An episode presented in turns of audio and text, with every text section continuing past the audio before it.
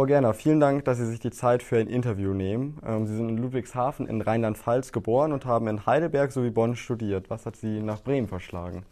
Naja, ähm, der Job. ähm, und weil äh, Bremen ist eine schöne Stadt. Also insofern kamen dann beide zwei gute Dinge zusammen, ehrlich gesagt. Und ähm, ich fühle mich hier wohl. Sie haben ja lange dann auch beim ZDF mit äh, außenpolitischen Schwerpunkt gearbeitet. Da wirkt Bremen dann irgendwie klein zu.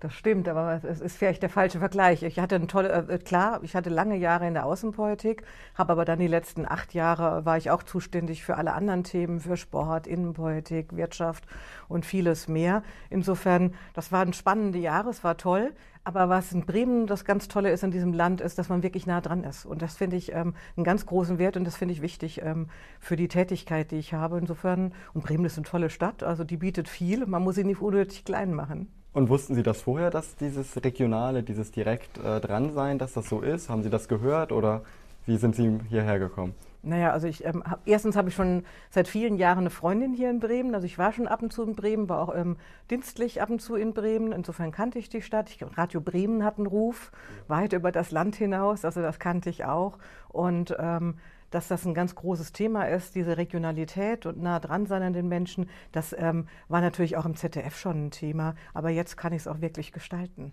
Ist das mit Ihnen vielleicht auch mehr geworden, weil Sie eben da so herkommen, dass Sie auch ein bisschen mehr einen Fokus noch auf, auf die regionale Abbildung der Außenpolitik legen? Nein, also ich freue mich, wenn ich das sehe, wenn, wenn die Kollegen das ähm, journalistisch ähm, als Thema setzen, dann freue ich mich und begleite das, aber ähm, das würde ich nicht vorgeben. Also ich glaube, da finden die, das wissen die Kolleginnen schon selbst. Das heißt, redaktionell nehmen Sie gar keinen Einfluss oder nur bei äh, Richtungsentscheidungen? Also ich nehme, glaube ich, keinen Einfluss. Also wenn ich mal ein gutes Thema sehe oder denke, das ist ein wichtiges Thema, dann ähm, bringe ich das ein und die Kollegen entscheiden, ob sie das gut finden oder nicht. Und natürlich setze ich auch mal Themen und sage, lass uns mal darüber reden. Also diskutieren darf ich, ja, mit dem Programm auseinandersetzen. Das tue ich mich durchaus und das durchaus auch kritisch, aber das tun wir alle. Und ähm, aber direkten Einfluss, sodass ich den Hörer in die Hand nehme und sage, das müsst ihr jetzt machen. Also ich glaube, das würde auch bei, äh, bei Buten und Binnen nicht funktionieren. Das wäre auch im ZDF nicht so einfach gegangen. okay, dann äh, sind Sie ja auch Mitglied der SPD äh, seit den 90er Jahren, wenn ich äh, richtig informiert bin, also schon einige Zeit, haben die Höhen und Tiefen wahrscheinlich mitverfolgt. Stimmen Sie eigentlich auch dann mit ab, wenn es um den Parteivorsitzenden geht? Ähm, das ist eine persönliche Frage. Also in, also in der Rolle als Intendantin ja. bin ich unabhängig und allen demokratischen Kräften verpflichtet. Und das ist für mich das Wichtige. Und ähm, alles andere ähm, ist, glaube ich, was rein Privates, wenn überhaupt. Okay, das heißt, das trennen Sie auch komplett und äh, in Ihrer Arbeit hat, hat das die SPD-Mitgliedschaft äh, gar keinen Einfluss dann? Nein. Ich habe da, ich habe einen klaren Auftrag und das ist, ähm, ich bin allen verpflichtet in diesem Land. Das ähm, hat demokratische Grenzen. Ja. Aber ähm, ich bin total interessiert an allen politischen Interessen und bin auch im Austausch mit allen hier im Lande. Okay. Dann ähm, haben Sie zwischendurch ja auch noch promoviert. Hatte das irgendwie einen bestimmten Grund? Hatten Sie da einfach Lust drauf? Wollten Sie immer schon mal promovieren oder ist das irgendwie dann das eine zum anderen gekommen? Also ich hatte ein Angebot zu promovieren, schon als ich fertig war mit dem Studium. Ich muss zugeben, dass ich ähm, damals arbeitete ich noch für eine Lokalzeitung und ähm, hatte immer gedacht, da fange, da arbeite ich dann auch. Und dann habe ich mich da beworben und ich wurde gar nicht genommen. Und das, äh, ich hatte gar keinen Plan B Außer ich konnte auch promovieren und das war das Beste, was mir je passieren konnte. Ich habe promoviert und zeitgleich ähm, damals angefangen als freie Mitarbeiterin im ZDF, zwischendurch auch ein bisschen Radio gemacht und ähm, dann bin ich dabei geblieben und es war total gut so. Das heißt, hätte Sie die Regionalzeitung angenommen, hätten Sie nie promoviert? Das weiß ich nicht. Vielleicht hätte ich nach zwei Jahren doch entschieden, noch, dass es mir noch fehlt. Ich war gerade so dabei, mich mit Themen zu beschäftigen und tiefer reinzugehen. Das ist schon toll. Das war schon sehr reizvoll. Es waren gute Jahre.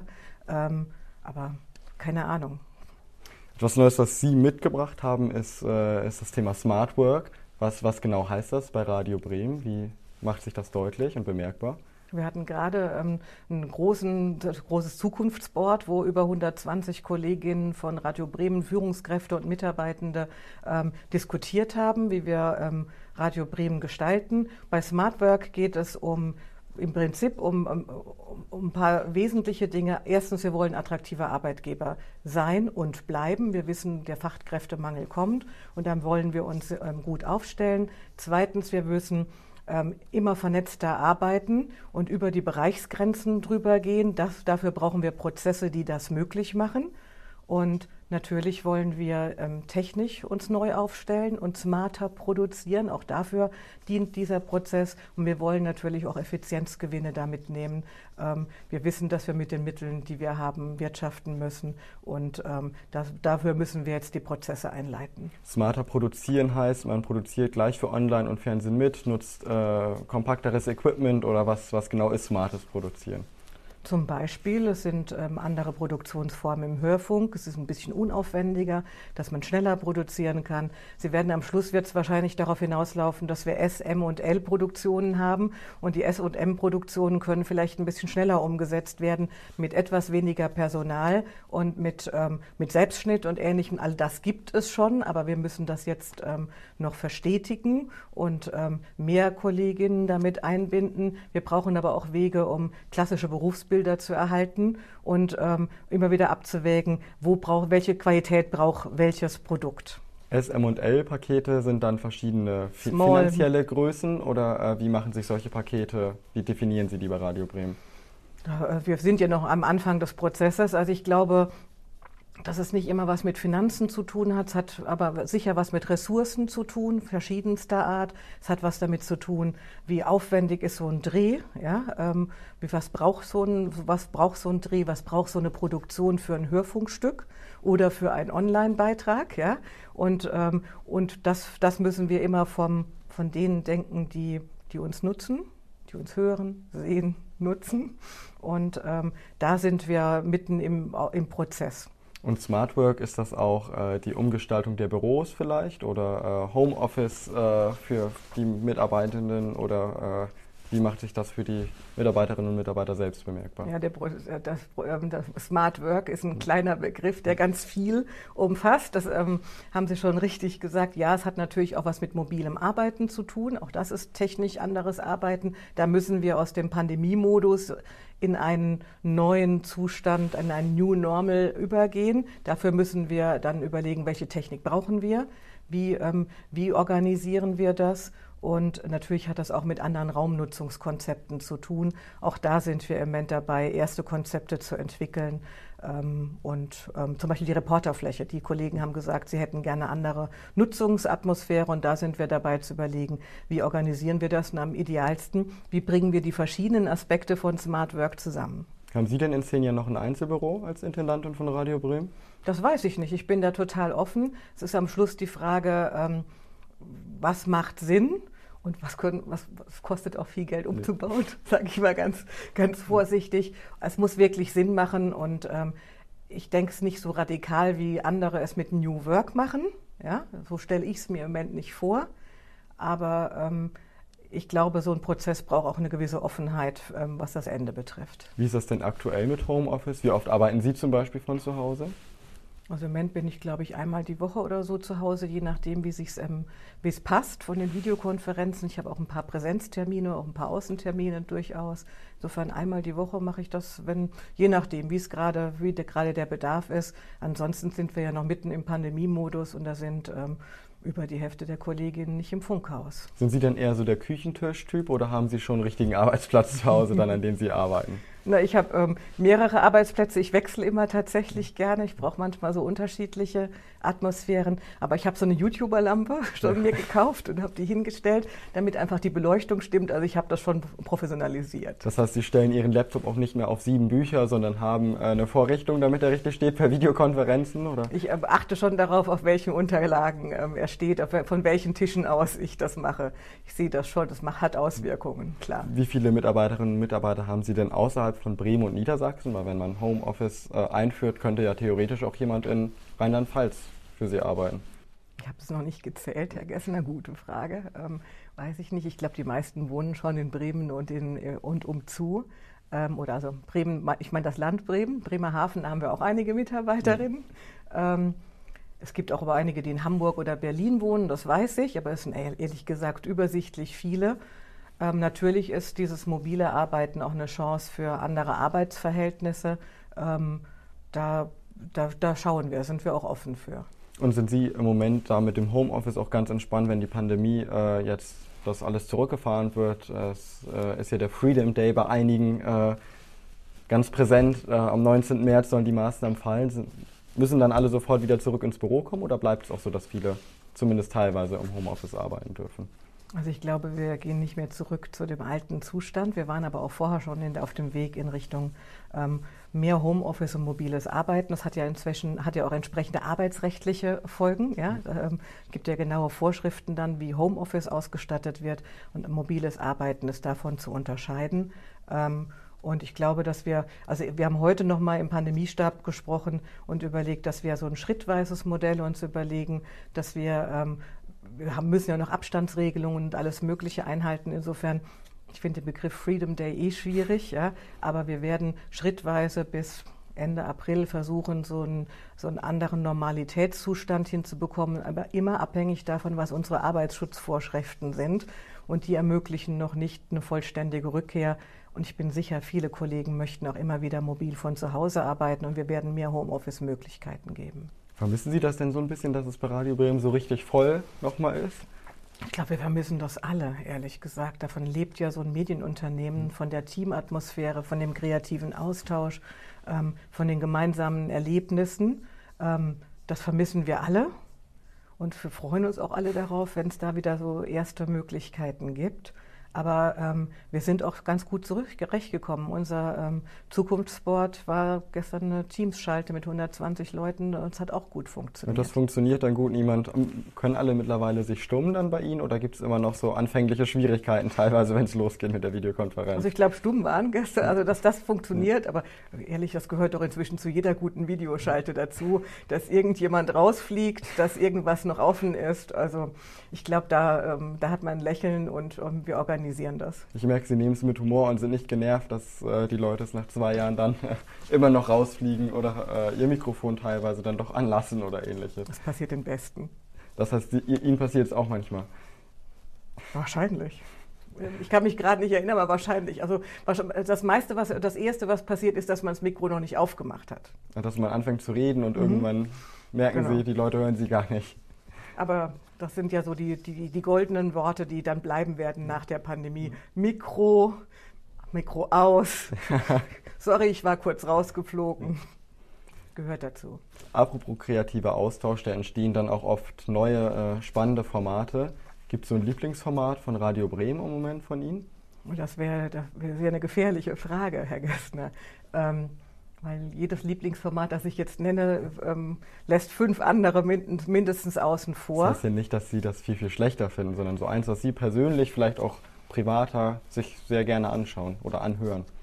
Naja, so eines der wirklich, ähm, also ich bin da vielleicht ein bisschen Mainstream, was wirklich gut funktioniert, ist nur kein Mucks mit Bastian Pastewka. Und mir gefällt das so gut, weil es eine ganz smarte Idee ist. Es sind alte Hörspiele, Krimi-Hörspiele aus unserem Archiv, die Bastian Pastewka rausgesucht hat und neu einbindet. Funktioniert ähm, sehr gut in der ARD-Audiothek. Und jetzt ähm, kommen, wird er auch aussuchen aus dem ganzen ARD-Schatz, den Archiven und, und, da noch mehr Hörspiele rausholen. Das finde ich eine tolle Idee. Und so eine ganz kleine Idee, die nicht so erfolgreich ist, ist eine Stunde reden. Von einem jungen Kollegen, der sich einfach immer wieder im, im Land um, umtut mit einem Schild und sagt, eine Stunde reden und dann trifft er irgendwelche Menschen. Und die Gespräche sind total spannend. Und ähm, es ist für so einen Medienmenschen wie mich total irritierend, dass man irgendjemanden trifft und dann eine Stunde lang sich mit dem auseinandersetzt. Aber das sind ganz tolle Biografien und wirklich interessante Gespräche. Sind das beides vielleicht auch so Formate, die so für Medienmacherinnen und Medienmacher gerade so spannend sind? Also das mit dem Archiv, äh, da ist man wahrscheinlich selbst überrascht, was man alles so findet da noch. Ja, und wie, ähm, wie gut sich das noch hört. Ja. ja? Also ich glaube, es ist nicht nur für Medienmacherinnen, sondern es ist total, es hat einen totalen Mehrwert fürs Publikum. Also wir machen, also ich möchte nicht falsch verstanden werden, wir, das ist kein Selbstzweck, was wir tun. Ja? ja? Alles, was wir tun, machen wir für ein Publikum, für die Menschen, die uns, für die, die die Beiträge zahlen. Und ähm, natürlich gucken wir darauf, funktioniert das, funktioniert es nicht. Das ist, ähm, und ähm, wir freuen uns, wenn es funktioniert und, ähm, und suchen immer wieder neue Ansätze im Nachhaltigkeitsbereich, in, in, auf ganz vielen Ebenen, bis hin zum Fernsehbereich. Aber da sind natürlich weniger Projekte unterwegs, weil, weil sie da andere Volumina bewegen. Wie wichtig ist so ein Erfolg von einem Format? Wie lange geben Sie den Formaten Zeit? Und was ist bei so einem Podcast zum Beispiel eine Reichweite, die man schon erzielen muss, um langfristig dran zu bleiben? Eine sehr gute Frage und ähm, nicht so leicht zu beantworten. Sie müssen unterscheiden zwischen Formaten, wo wir das Gefühl haben, wo, wo, es, wo es ganz wichtig ist, weil die Zuhörerschaft direkt im Land ist, oder Formate, bei denen wir über die ARD Audiothek zum Beispiel jetzt, um im, in den Podcast-Formaten zu bleiben, wo wir natürlich auf ein gesamtdeutscheres Publikum zielen. Aber wir haben schon einen längeren Atem bei manchen Formaten. Ähm, das braucht auch eine Zeit lang, auch weil wir ähm, gezielt unsere Formate nicht auf, also ganz selten auf Spotify und ähnliches tun, aber ähm, wir probieren gerne aus und, und haben da eine hohe Kreativität in, in den Teams. Da bin ich ganz stolz drauf, dass da so viel sich bewegt. Kleiner Teaser, Anfang äh, März wird es ein neues Format geben glaube 8. oder 9. März ist, ähm, gibt es das erste ARD Audiotheks Original. Das heißt, ähm, da gibt es eine fiktionale, ähm, eine fiktionale Erzählung und ähm, da freue ich mich. Produziert also, von Radio Bremen? Unter Federführung von Radio Bremen, wie so oft, sind wir da nicht alleine in dieser wunderbaren ARD-Gemeinschaft, sondern wir haben ganz viele Partner, wir sind eh, wir, wir sind eh ein Sender, der mit ganz viel mit Partnerschaften in der ARD-Familie arbeitet. Und ähm, insofern wäre es falsch, immer zu sagen, es ist nur Radio Bremen, sondern ganz oft oder meistens ist es ARD. Das heißt, Sie machen den Sendern, ich darf sie nennen, wir sind ja nicht im öffentlich-rechtlichen Rundfunk hier, Netflix, Amazon, äh, Disney, Sky, äh, Konkurrenz mit den eigenen Originals jetzt? Oder wie versteht man das? Also die meisten von denen sind ja im Audiobereich noch nicht so unterwegs. Insofern würden die uns Konkurrenz machen, wenn sie da jetzt aktiv sind. Aber ähm, Spotify und andere sind ja ganz groß ja. unterwegs. Ähm, Konkurrenz, ähm, das weiß ich gar nicht. Das ist gar nicht der Ansatz, sondern der Ansatz ist, dass wir Angebote machen für, für ein gesamtdeutsches Publikum. Und ich vergleiche mich auch gar nicht so mit Netflix und ich kann mich ja mit einem globalen Player von mhm. Radio Bremen aus gar nicht vergleichen. Ja? Ähm, aber wir haben einen, klaren Auftrag, ganz viele Menschen zu erreichen und gute Inhalte, substanzielle Inhalte für sie anzubieten. Und diesen Auftrag, wenn wir den erfolgreich schaffen, dann ist das gut. Und natürlich ähm, schauen wir da mal, was, was international auf dem Markt auch passiert. Aber da reden Sie ja von anderen Budgets. Ja? Wenn ich ein globales Budget habe bei Netflix, ähm, dann ist das viel schwieriger, damit im Fernsehbereich, im Videobereich zu konkurrieren. Es gelingt uns aber durchaus in der ARD ab und zu, also mit Babylon Berlin. Wir müssen uns da nicht verstecken. Und wenn Sie sich die Streaming-Zahlen mal anschauen, also die ARD Audiothek, äh, Mediathek ist ähm, gleich auf mit, also wir haben ja keine richtigen Netflix-Zahlen, ja. muss ich auch mal dazu sagen. Ja, Netflix ähm, gibt ja nur Teilzahlen heraus. Aber da müssen wir uns, glaube ich, gar nicht so verstecken in der Mediathek. Da haben wir auch viel, einfach weil wir so unglaublich viel Content haben, so viel Inhalt haben, können wir gut mithalten und auch ähm, die Streamings von Tatorten sind ähm, durchaus vergleichbar mit manchen Netflix-Produktionen. Also ist das insofern. das Haus des Geldes äh, der öffentlich-rechtlichen ähm, oder gibt es noch ein anderes Format oder einen besseren Vergleich vielleicht? Das weiß ich gar nicht. Ich finde Vergleiche immer schwierig, ehrlich gesagt. Haus des Geldes habe ich nur die ersten zwei Folgen geschaut oh. und habe mich nicht richtig rein vertiefen können. Insofern, aber ähm, das ist einfach ein sehr gutes ähm, Format, das, ähm, das, ein, das ein Alleinstellungsmerkmal, glaube ich, auch im deutschen Fernsehmarkt ist. Nochmal zurück zum Erfolg, äh, zum Podcast. Äh, vielleicht habe ich die Antwort überhört, aber was, was ist erfolgreich bei so einem Podcast? Sind das vierstellige Abrufzahlen, vielleicht dreistellige über so also nur kein, Format? nur kein Mux hatte zum Beispiel jetzt 400.000 ähm, Abrufe. Das ist ein klarer Erfolg. Pro Damit, Folge oder die ganze Staffel? Oder? Ähm, das ist immer monatsweise in der, in der Audiothek gerechnet. Und die, ähm, die Folgen von, von Nur kein Mux, ähm, die Einzelfolgen, sind, das sind immer mehrere unter den Top Ten der Abrufen. Das ist ein klarer Erfolg.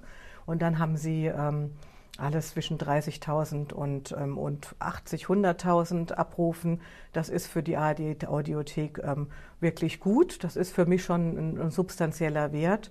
Und ähm, dann müssen Sie unterscheiden. Es gibt ja immer unterschiedliche Erfolgszahlen dann auch. Ähm, Sie, wissen Sie, bei einer Stunde Reden warte ich, da, da würde ich mich freuen, wenn die 100.000 ähm, Sichtungen hätten. Aber das muss es nicht. Wie viel muss es Das können wir uns leisten. Ich muss ja nicht nur auf Erfolg programmieren, sondern ich muss auch für spitze Zielgruppen durchaus Angebote machen und ähm, das ähm, gelingt uns, glaube ich, ganz gut. Können Sie da trotzdem so einen Rahmen sagen, in was für Hörerzahlen sich äh, der Podcast bewegt? Den habe ich nicht auswendig, aber ich glaube, der ist eher im unteren Bereich tätig. Okay. Aber ich finde den aber durchaus so, dass man, dass das, ein, dass das so erfolgreich ist. Und Sie müssen bedenken, also deswegen Erfolg ist relativ bei uns. Ähm, das ist, hat ja auch eine, das wird genutzt in den Wellen, das, ähm, das finden Sie ähm, bei Bremen 2 wird das ausgespielt, also auch ganz klassisch linear, ist ja noch ein wichtiger Ausspielweg, ja, also ist sogar noch wichtiger als, ähm, als im Moment nonlinear bei der Haupt, bei, den, bei der Mehrheit der Zielgruppen. Und insofern nutzen wir das ja auf verschiedenen Ausspielwegen und das, ähm, wir haben nur noch keine richtig gute Methodik, das zusammenzuzählen. Aber Manchmal also können wir es uns auch einfach leisten, etwas einfach zu machen, ja. weil es gut ist. Weil sie die Qualität schätzen und äh, weil sie die Möglichkeiten haben, dann sowas längerfristig ja, genau. auch zu halten. Und wenn es gar kein Publikum findet, muss man dann tatsächlich überlegen, ob wir das eine lassen. Wir müssen ja priorisieren, ja. man muss auch Dinge lassen, um neue Dinge zu probieren. Apropos Zielgruppe, die Sie gerade angesprochen haben, seit wann ist äh, Radio Bremen dabei, so die Generation Z, also die jüngste Nachkommen kommende Zielgruppe äh, anzusprechen und zu erreichen? Also ich glaube, da sind wir schon seit ein paar Jahren vorbei, äh, dabei. Mein Vorgänger hat das schon und die Kollegen, die, die schon lange bei Radio Bremen sind, die haben das ähm, schon immer gemacht. Also A, hatten wir schon immer eine junge Welle mit Bremen 4, ja, die ähm, für ein jüngeres Publikum angesprochen hat, die Generation Z, die Sie da ansprechen, die, ähm, die erreichen wir mit der Gründung von Funk seit fünf Jahren gut. Und da haben wir ja zwei der ähm, zwei erfolgreiche Funkformate mit WUMS und mit dem Weih-Kollektiv. WUMS 10 Millionen Abrufe, ähm, Weih-Kollektiv hat jetzt gerade eine Million Abonnenten geknackt, ja. Hier in Bremen, made in, in Bremen, muss man ja auch mal sagen. Und, ähm, und wir haben Next, auch als, als neuen Sender, der ähm, diese Generation erreichen soll. Also ich glaube, da sind wir unterwegs und ähm, das ist aber eine gesamte Aufgabe der ARD. Das kann nicht nur Radio Bremen leisten. Und da sind wir ähm, neun Landesrundfunkanstalten, die sich da ähm, auf den Weg begeben haben und auch ganz gute Resultate haben. Aber, aber das ist Trial and Error. Ja. Und, ähm, und wir sind da unterwegs und wir dürfen auch die alte Zielgruppe nicht ver verlieren. Also wir müssen die auch bedenken. Das ist immer noch die Mehrheit der Menschen, die uns ganz klassisch sehen und hören und die Beiträge bezahlen. Und die Beiträge bezahlen.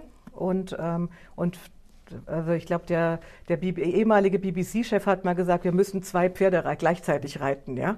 Und wer dachte, dass wir diese, irgendwann nur noch eins reiten, der hat sich geirrt. Wir müssen dauerhaft zwei Pferde gleichzeitig reiten, mindestens. Und das ist eine echte Challenge. Gucken sich die Kolleginnen und Kollegen dann bei äh, den Neuen, den Jungen, äh, bei Bremen Next dann, dann immer was ab und äh, in der digitalen Garage? Oder arbeitet man da eher getrennt auch ein Stück weit? Also ich glaube, die reden schon miteinander und, und, und, ähm, und tauschen sich aus. Ähm, also davon gehe ich aus. Ich hoffe, dass das äh, sich weiter intensiviert. Aber die digitale Garage arbeitet für alle Formate, also auch für die, für die klassischen Formate, ja. formerly known als klassisch. Ähm, und ähm, und die Next-Kollegen, die haben einfach, das sind ja tolle Ideen dabei, die natürlich dann auch mal für Aufsehen sorgen und dann irgendwie auch reingehen. Auch die Next-Kollegen werden älter und, und wachsen in andere. Wellen hinein oder haben dann irgendwie Lust, mal was anderes auszuprobieren. Und ähm, das, müssen, das müssen wir organisieren und, ähm, und dann immer wieder neue Kollegen auch finden, die, die jung sind und einen ganz anderen Spirit mit reinbringen. Wie oft hören Sie den Bremen Next? Ich habe es gerade heute Morgen auf der Fahrt zur Arbeit wieder gehört, weil ich, ähm, weil ich mal hören wollte, was die Kollegen so erzählen, wie die, Mus die Musik. Ähm, das ist immer stimmungsabhängig, ehrlich gesagt. Meine Familie hört viel Bremen Next. Ja. Ähm, ich höre aber auch je nach Stimmung manchmal einfach nur Bremen 4, Bremen 1. Ja. Bremen 2 wegen der Informationen dann eher. Ja. Das heißt, Sie schalten auch nicht ab, wenn dann die Rapmusik kommt äh, bei Bremen Next, äh, weil Ihnen das nicht so, nicht so Ihr normaler Musikgeschmack ist? Äh, sondern es kommt, kommt auf die Tageszeit drauf an. Auf, wann Abend, geht's denn abends nicht? sind die Beats ja manchmal härter und da bin ich dann nicht ganz so dabei. Kollegen mögen mir verzeihen. Ähm, gute Formate sind dann ja am Ende auch der Grundsatz für, für Sie und äh, für alle Kolleginnen und Kollegen, ob öffentlich-rechtlich oder nicht, um Journalismus überhaupt zu finanzieren. Könnten Sie diese Bandbreite an Formaten anbieten, wenn es den Rundfunkbeitrag nicht gäbe? Nein, das, der Rundfunkbeitrag ist ja, ähm, ist ja die gründet sich ja auch auf dem Auftrag oder hat, es gibt eine Relation zwischen dem Beitrag und dem Auftrag. Wir bekommen den Beitrag dafür für den Auftrag, den wir haben und insofern und wir haben das, was wir machen, ist auch beauftragt. Insofern ist das so ein kleiner Kreis. Ähm, und deswegen ist die aktuelle Debatte um, um Auftrag und Struktur auch relevant, ja? ja. Weil wenn ich den Auftrag verändere, dann ähm, verändern sich natürlich auch ähm, die, die, die, also das, was ich dafür brauche, um das zu realisieren. Da komme ich gleich, gleich nochmal äh, drauf zurück. Das heißt, Ihre Formate sind wahrscheinlich auch ein Stück weit anders aufgebaut, weil sie eben nicht durch Werbung finanziert werden müssen, äh, wie zum Beispiel bei Privatsendern. Nein, also mein Profit ist, ähm, ist, dass die Menschen das hören und dass ja. sie mir ein Feedback geben und sagen, das ist wichtig für mich, das ist relevant für mich, das hat mir, hat mir gut getan, ja? ja. das hat, unterhält mich, auch das ähm, ist, ist ein wichtiger Punkt. Ähm, aber es ist, ist nicht darauf, setzt nicht darauf, ähm, möglichst viel Werbegeld reinzutun. Das unterscheidet uns. Also zum Beispiel in Sachen Information hat man bei der Bundestagswahl gesehen, ProSieben hat es versucht, aber so eine Bundestagswahlshow, wo dann zehn Minuten Werbung zwischendurch schon ist, es irgendwie ungewohnt, in der Diskussion abzubrechen. Das äh, müssen Sie nicht machen. Da haben Sie wahrscheinlich schon den kleinen Vorteil, oder? Ja, also ich glaube, es gibt einfach gu gute Gründe, warum ähm, privatwirtschaftlich ähm, da die, die, die Hauptgelder Werbe, durch Werbung finanziert werden und wir begrenzt sind in dem, was wir an Werbevolumen haben und nach 20 Uhr gar nicht mehr werben. Ähm, am Schluss ist es eine Frage davon, wie, wie Sie nutzen, ja, wie Sie Medien nutzen. Ich glaube, es gibt auch bei den Privaten, jedenfalls sehe ich auch viele gute Programme, die ähm, und, und nehme die Werbepause mit. Ja? Haben Sie da einen Geheimtipp für uns? Von Privaten? Ja. Das kann ich sagen, weil die auch vom, vom Öffentlich-Rechtlichen kommen. Joko und Klaas zum Beispiel schaue ich auch beim Privaten. Warum soll ich jetzt irgendwie Berührungsängste haben bei der privaten Konkurrenz? Ja? Also habe ich nicht. Ja? Ich gucke da durchaus auch interessiert. Nicht alles finde ich gut, aber ähm, ja, Joko und Klaas finde ich, ein, ich, amüsiere ich mich. Und manchmal machen die auch wirklich ähm, herausragende Dinge. Sind Sie ein bisschen traurig, dass Sie nicht mehr bei den Öffentlich-Rechtlichen sind? Es wäre schön gewesen, Sie wären da, aber es ist so, wie es ist. Also ich beschäftige mich nicht mit Spiltmake. Ob 20 Uhr oder nicht 20 Uhr, das spielt in den sozialen Medien äh, eher eine untergeordnete Rolle. Der eine sieht es dann um 20 Uhr, der andere vielleicht um 24 Uhr. In den sozialen Medien sind Sie aber noch gar nicht mit Werbung das aktiv. Kommt das irgendwann vielleicht noch? Das ähm, müssen Sie ähm, an, die Aufse an die Politik, die Frage müssen Sie an die Politik richten. Das ist im Moment ähm, einfach nicht möglich. Das ist tatsächlich eine spannende Frage für die, ähm, für die Zukunft. Je digitaler die Medienwelt wird, umso mehr muss man darüber dann reden. Im Moment ähm, ist die Beitragsfinanzierung ähm, die Hauptfinanzierungsgrenze. Das finde ich auch gut, weil es eine Unabhängigkeit ja. bietet für öffentlich-rechtlichen Journalismus ähm, weil es eine klare Klarheit gibt zwischen ähm, privaten und öffentlich-rechtlichen. Und, ähm, und ich glaube, weil es uns das auch ermöglicht, ganz, ganz andere Inhalte anzubieten. Können Sie sich dann, dann selbst vorstellen irgendwann, dass es dann auch YouTube-Werbung gibt, zum Beispiel vor den Reportagen des Y-Kollektivs? Ich kann mir alle möglichen Dinge vorstellen. Ich habe eine ganz blühende Fantasie, Herr Gessner, aber ich bin totale Realistin. Es ist so, wie es ist. Und sind Sie beteiligt vielleicht an so einem Prozess? Also es könnte ja schon was in den nächsten Jahren sein, wenn man sich darüber Gedanken macht, wie man sich in Zukunft aufstellt. Also wenn es diese, äh, diese Debatte gäbe, wäre ich beteiligt. Okay, das heißt, naja, können wir einfach qua Funktion, Herr ja. Gessner. Ja? ja. Also wenn es diese, diese Debatte gäbe, wäre ich qua Funktion natürlich beteiligt. Ja? Wir sind jetzt ja bei Business Meets Bremen, äh, einem Format, wo normalerweise Unternehmerinnen und Unternehmer zu Gast sind. Was unterscheidet Radio Bremen denn von so einem klassisch, klassischen Konzern oder mittelständischen Unternehmen? Oder also, gibt es da gar nichts? Na, in Teilen ja. sind wir ein mittelständisches Unternehmen, ja, von der, ähm, von der Mitarbeiterinnenzahl, von dem wir sind ein Wirtschaftsfaktor natürlich auch im Lande, wir sind ein guter Arbeitgeber, ja. Also das, ähm, da, da sind wir natürlich auch auch ein, Unter ein mittelständisches Unternehmen, aber wir sind natürlich öffentlich-rechtlich ähm, verankert und, und ähm, auch ähm, rechtlich ähm, eingebunden. Das macht einen großen Unterschied. Radio Bremen ist ein Teil der Identität von Bremen, das Ganze des Landes Bremen. Ich glaube, das unterscheidet uns auch nochmal. Da gibt es noch ähm, natürlich Werder und es gibt noch ein paar Dinge, aber ähm, das unterscheidet uns auch. Und ich glaube, ähm, uns unterscheidet, dass wir natürlich für alle Menschen im Land ähm, und, ähm, arbeiten. Ja? Also alle finanzieren uns äh, und, und beauftragen uns ja. Und wir arbeiten für sie und sind im steten Austausch. Das finde ich übrigens total spannend als Intendantin, dass ich mit den Menschen da auch reden kann und dass wir da, die sagen mir direkt, was sie gut finden, was sie schlecht finden, was ihnen fehlt. Und diesen direkten Austausch, der unterscheidet, glaube ich, Radio Bremen von vielen anderen Unternehmen. Ich möchte das keinen irgendwie zu nahe treten oder auf die Füße. Würden Sie denn sagen, der Weserkurier ist auch Teil der Bremer Identität? Ja, das glaube ich schon. Ja, natürlich. Und Sie als Intendantin, sind Sie die Geschäftsführerin von Radio Bremen, wenn man es wieder ins Unternehmerische überträgt? Oder unterscheidet sich da die Funktion auch ein Stück weit? Ich glaube, da unterscheidet sich die Funktion. Also ich meine, es ist ein Teil, es ist ein Teilaspekt natürlich, dieses Unternehmerische, ja.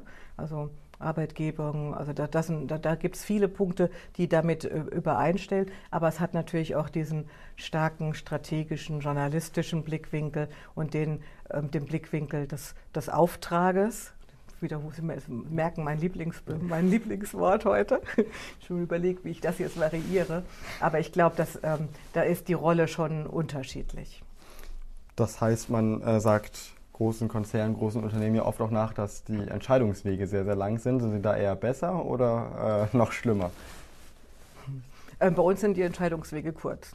Also wenn es überhaupt, also erstens haben wir relativ viele dezentrale Entscheidungswege, das kann ich Ihnen mal versichern. Manchmal wundert man sich als Intendantin, was da schon alles entschieden ist. Was gar ja? nicht über Ihren Tisch gegangen was, ist. Finde ich aber eigentlich gut im Wesentlichen. Das, falls die Kollegen dazuhören, nicht alles. Ja. Muss ohne mich entschieden werden. Aber ähm, am Schluss sind die, die Entscheidungswege total kurz. Oft ruft einfach der Programmdirektor an, sagt, du, Welt, wir hatten eine Idee. Ähm, so und so und so. Wollte ich nur noch mal informieren, was meinst du? Und dann sage ich ja und dann machen wir das. Ja, das geht bei uns manchmal total schnell und das ist, muss ja auch so sein. Und zum Beispiel am am Freitag haben die Kollegen am Nachmittag, nachdem die Sturmwarnungen kamen, ja, haben natürlich haben die eigenständig entschieden, dass sie, ähm, dass sie jetzt durchsenden, die ganze Nacht aufmachen. Das hatten wir bei Radio Bremen noch nicht gemacht. Ja. Wir senden ja nachts automatisiert das Programm oder übernehmen ähm, aus dem ARD-Verbund. Und dann haben wir alle Wellen zum ersten Mal zusammengeschaltet und haben durchgesendet und hat but und binnen.de hat getickert und ähm, das haben die Kollegen entschieden und ich wurde informiert und natürlich war, sagte ich richtig so. Ja. ja. Vollkommen okay und so muss es auch funktionieren. Also da glaube ich, sind wir ein bisschen start-upiger als ein ganz großes Unternehmen. Aber manche Dinge dauern auch bei uns lang. Ja, also manche Prozesse, manche Dinge dauern auch bei uns lange. Und, ähm, Was zum Beispiel? Große Projekte. Ja, die, das ist so ein großes da brauchen Projekt. Sie viele, viele Gewerke, die mit dabei sind. Wir hatten einen Studioumbau in Bremerhaven. Ja, da brauchen sie so viel, haben sie so viele Gewerke, das müssen sie steuern. Da verändern sich die Finanzen, die Ressourcen. Durch die Corona-Pandemie ähm, ähm, verändern sich die Bauzeiten und alles Mögliche. Das, ähm, glaube ich, das hat lange gedauert und das haben wir immer wieder in verschiedenen Steuerungsgruppen dann auch besprochen und diskutiert und Entscheidungen getroffen. Also ich glaube, da, wo sie übergreifend ganz vieles zusammenhalten müssen oder bei so ganz zentralen Entscheidungen wie einem Studio, ähm, Neubau oder einer Reinvestition ins Studio, da reden wir schon. Bei Nachhaltigkeit ist ein großer Prozess, der betrifft viele Kolleginnen. Da sind wir dann schon, sind schon viele einfach mit dabei und das ist, ein, ist dann eher ein Prozess als eine schnelle Entscheidung. Schreiben Sie als Radio Bremen denn schwarze Zahlen aktuell? Ähm, wir schreiben, wenn Sie das so, also das ist nicht wirklich vergleichbar. Wir sind eben kein klassisches Unternehmen. Ähm, aber wenn Sie das hm, das muss ich kurz überlegen. Wir bekommen ja ähm, die, die, die Kommission zur Ermittlung des Finanzbedarfs, ja, ja. die KEF. Ähm, prüft ja den Finanzbedarf ähm, der, der Anstalten, ZDF, ARD, Deutschlandradio und, ähm, und gibt dann eine, eine Empfehlung für den, Beitrag, für, für den Beitrag. Das hat sie getan 18,36 Euro. Und das ist ähm, dann normalerweise eine Empfehlung auf vier Jahre. In, in der Mitte der Periode prüft die KEF nochmal. Das ist normalerweise nicht beitragsrelevant, hat sie gerade getan und hat die 18,36 Euro bestätigt. Und innerhalb dieser vier Jahre steuern wir das ähm, Finanzvolumen, das uns zur Verfügung steht und wir dürfen keine, keine, keine, wir dürfen am Ende der vier Jahre darf da keine Minuszahl stehen. Das heißt, wir steuern das so innerhalb der vier Jahre, dass wir am Schluss auf die schwarze Null raufkommen. Das Im heißt, idealen Fall. Wenn Sie in dem einem Jahr Plus machen, dürfen Sie aber das Jahr darauf äh, Minus in dem Rahmen machen, in dem Sie Plus gemacht haben. Dann, wenn wir in einem Jahr Plus gemacht haben, können wir Teile des Geldes übertragen und dafür andere Projekte finanzieren. Aber da wir ähm, in den vier Jahresplänen immer Dinge wissen, was wir einsparen müssen, ja, wir müssen im Moment pro Jahr zwei Millionen Euro einsparen. Insofern ähm, hilft das uns bei äh, die Einsparvolumina besser zu, zu erreichen. Wo sparen Sie im Moment ein? Wir sind strukturell beim, dabei zu sparen. Das ist, ähm, wir gehen, wir haben schon das sind ganz viele Kleinigkeiten, oft ähm, einzelne Produktionen, wo wir nochmal gucken, wo wir günstiger sein können. Ähm, wir nehmen Budgets, wir, Sie haben ja immer eine Jahresplanung, wie bei Ihnen wahrscheinlich auch ein Budget, ja, dann sagen wir, okay, dann muss dieses Budget mit weniger Geld auskommen. Das heißt, wir machen das in sehr vielen diffizilen kleinen Schritten, weil ähm, die großen Sparvolumina in den letzten Jahrzehnten schon, ähm, schon gemacht wurden. Also da Radio Bremen hat ja Anfang der 2000er schon wesentliche Sparprozesse durchlaufen. Insofern sparen wir immer wieder und suchen, wo wir neue strukturelle ähm, Einsparvolumina er erkennen können. Sie haben gesagt, Radio Bremen gehört äh, zur Identität der Stadt und des Bundeslandes und äh, dann natürlich auch zum Wirtschaftsstandort äh, Bremen. Sind Sie denn zufrieden mit dem Wirtschaftsjournalismus äh, von Radio Bremen im Moment? Ja, wir machen ja relativ viel. Also wir haben jetzt keine, wenn Sie darauf, also wir, wir machen regelmäßige Wirtschaftsberichterstattung. Äh, mir liegt das total am Herzen, das Thema, weil ich finde, dass Bremen so eine, also so wirklich so eine starke wirtschaftliche Prägung hat. Ich ähm, finde, Bremen hat so einen ganz starken Mittelstand, der ähm, mit ganz vielen Hidden Champions, das hat mich sehr beeindruckt, als ich hierher kam und da so viel gelernt habe dazu, bis hin zu diesen großen Playern OHB, Airbus, Mercedes oder die Häfen. Und, ähm, und ich finde, das ist ein ganz wichtiges Thema. Darüber diskutieren wir immer wieder bei Radio Bremen, wie wir das fassen können, wie wir damit umgehen können. Und ähm, in diesem Austausch sind wir. Wir haben jetzt keine eigene wirkliche Wirtschaftssendung, aber ich halte auch mehr davon, wenn das in die Regelberichterstattung kommt. Ich glaube, dass Wirtschaftsberichterstattung Alltagsberichterstattung ist und dass wir darüber immer wieder ähm, Wege finden müssen. Und glauben Sie, dass da trotzdem noch Potenzial ist? Also äh, bei Buten und Bin den Bereich mehr einzuräumen oder auf Ihrer Website äh, Buten und Bin ist klar das Gleiche, aber dann irgendwie doch nochmal was. Ja, gestern, wir haben überall Potenzial. Es geht immer besser. Ja? Das ist ein altes journalistisches Prinzip. Es geht immer besser ähm, und es geht immer mehr. Aber wir müssen auch gucken, was schaffen wir. Ja? Und ähm, Sie haben bei ähm, also Buten und Binnen ist immer ein gutes Beispiel. Sie haben bei Buten und Binnen einfach nur 30 Minuten Sendezeit um 19.30 Uhr und da passen dann so und so viele Themen nur rein. Ja? Und da müssen Sie immer abwägen, was sind die wichtigsten Themen des Tages, was sind die wichtigsten ähm, anderen Themen, die man noch aufgreifen kann, was, woll, was will so eine Redaktion als Thema setzen. Und in diesem Abwägungsraum ähm, sind eigentlich alle Redaktionen und sie müssen täglich Entscheidungen treffen ich glaube aber, dass es immer ganz wichtig ist, dass wir im Austausch sind mit den wirtschaftlichen ähm, äh, Playern. Wir haben zum Beispiel vor ein paar Wochen hatten wir ein sehr gutes Hintergrundgespräch mit verschiedenen Verbandsvertreterinnen aus Bremen und äh, haben gefragt, was sind denn die Themen, die, die gerade für euch wichtig sind. Und ich war total fasziniert, weil es gab zwei große Themen. Das eine war Frauen in der Wirtschaft und Fachkräfte und ähm, Fachkräftemangel. Ich hatte gedacht, Frauen wir reden. in der Wirtschaft, da gab es eine Videoserie zu. Und danach gab es eine Videoserie bei Woten und Winnen. Überraschung. Hm? Das, Aber das haben die Kollegen, die, es war dann die redaktionelle Entscheidung. Ich glaube, wir müssen einfach im steten Austausch sein und das ist die Chance hier, dass wir immer sagen, was sind denn die Themen über das Tagesaktuelle hinaus? was beschäftigt die Menschen und da spielt natürlich auch das, was in der Wirtschaft relevant ist, eine große Rolle. Und ich glaube, da gibt es auch ganz viele spannende Themen. Das heißt, Sie sind nicht unzufrieden, äh, es gibt aber noch ein bisschen Potenzial in diesem Wir Bereich. Wir müssen immer wieder gucken und diskutieren. Welche Rolle spielt Radio Bremen denn äh, als Institution selbst für die Attraktivität des Wirtschaftsstandortes auch nach außen hin? Hm. Das ist eine Fangfrage, Herr Gössner. Das ist so nicht gemeint. Nein, ähm, das weiß ich nicht. Ich glaube, wir haben da erstmal keine Rolle. Wir haben eine Rolle als, ähm, als journalistische Beobachter und, äh, und Berichterstatter. Und wir haben eine Rolle, immer wieder Themen aufzugreifen und dafür eine Plattform zu bieten, dass dann Dialog und eine Debatte stattfindet. Über Wirtschaft, auch, auch über wirtschaftlich relevante Themen. Wir haben nicht den Auftrag, irgendwie ähm, PR zu machen für den Wirtschaftsstandort Bremen. Das ist die Aufgabe von anderen Playern hier im Land. Zum Beispiel? Naja, ich vermute, dass es die Wirtschaftsförderung ist, dass es die Politik ist, dass es die Verbandsvertreter selbst sind, die ähm, für sich werben. Und ich glaube, da gibt es ja auch einiges, wofür man werben kann. Jedenfalls ähm, ist das mein Eindruck und der bestätigt sich auch von ganz vielen, die ich kenne, die nach Bremen neu gezogen sind und sagen, Mensch, was da los ist, das ist ja wirklich beeindruckend. Ähm, vielleicht ist das allgemeine Bild noch ein bisschen geprägt durch den Niedergang der Häfen aus den letzten Jahrzehnten. Solche Images hängen ja auch immer Ewigkeiten nach, bis sie die wieder neu aufgebaut haben. Das dauert eine Zeit lang. Das ist jetzt nichts, glaube ich, was Radio Bremen als Auftrag hat. Jedenfalls hätte ich den noch, habe ich den noch nicht entdeckt. Aber dass wir das begleiten, das, was da sich tut, dass wir das ähm, darüber berichten. Und zwar nicht nur im Land, sondern wir berichten ja auch in der ARD, wir berichten in der Tagesschau, in den Tagesthemen, zum Beispiel in der Rubrik mittendrin. Wir sind im Morgenmagazin mit Rubriken und überall. Ich glaube, da. Ähm, das, das, das leisten wir durchaus, wann immer wir gute Geschichten finden. Sie, Journalisten leben ja von guten Geschichten, von guten Gesichtern und, ähm, und von dem, was tagtäglich die Menschen bewegt. Welchen Einfluss könnten Sie denn nehmen auf die Entwicklung einzelner Unternehmen, äh, allein durch die Reichweite?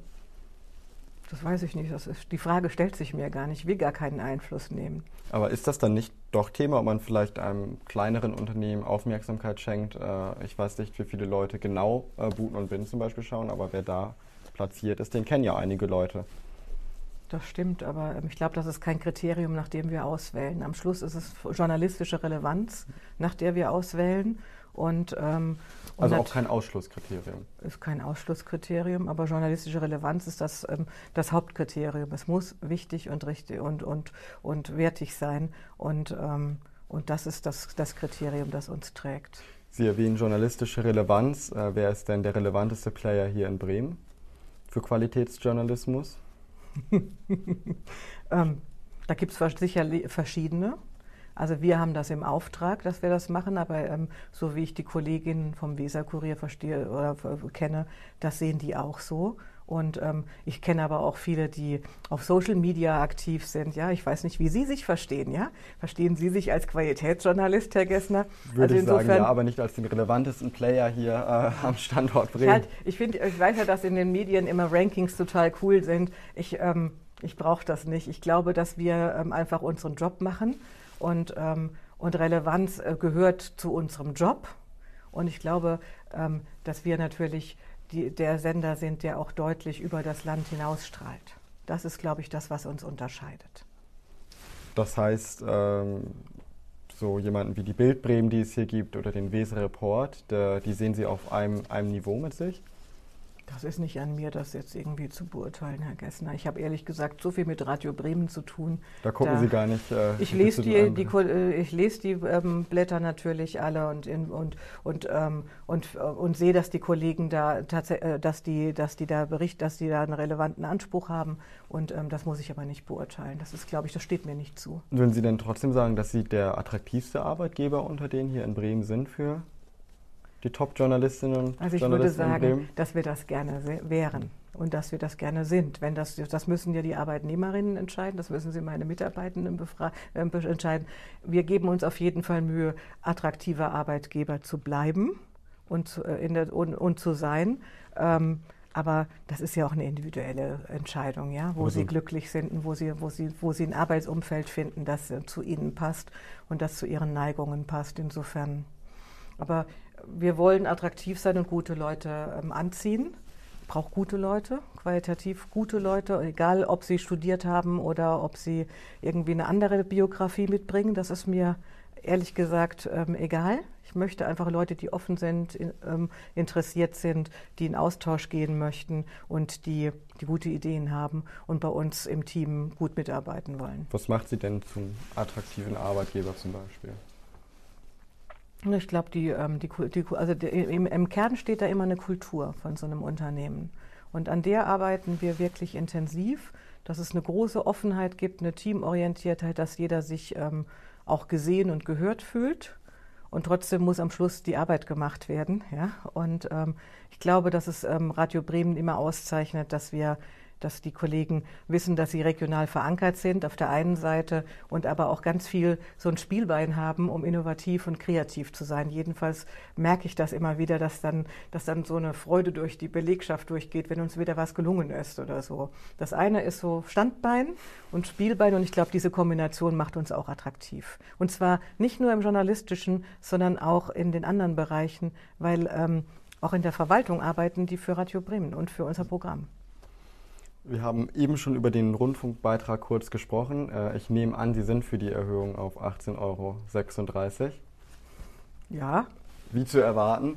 Ähm, es gibt ja auch Menschen, die sagen, es braucht keine Erhöhung, eher eine Senkung, äh, weil zum Beispiel der Bereich Unterhaltung kein Auftrag der öffentlich-rechtlichen Sender ist.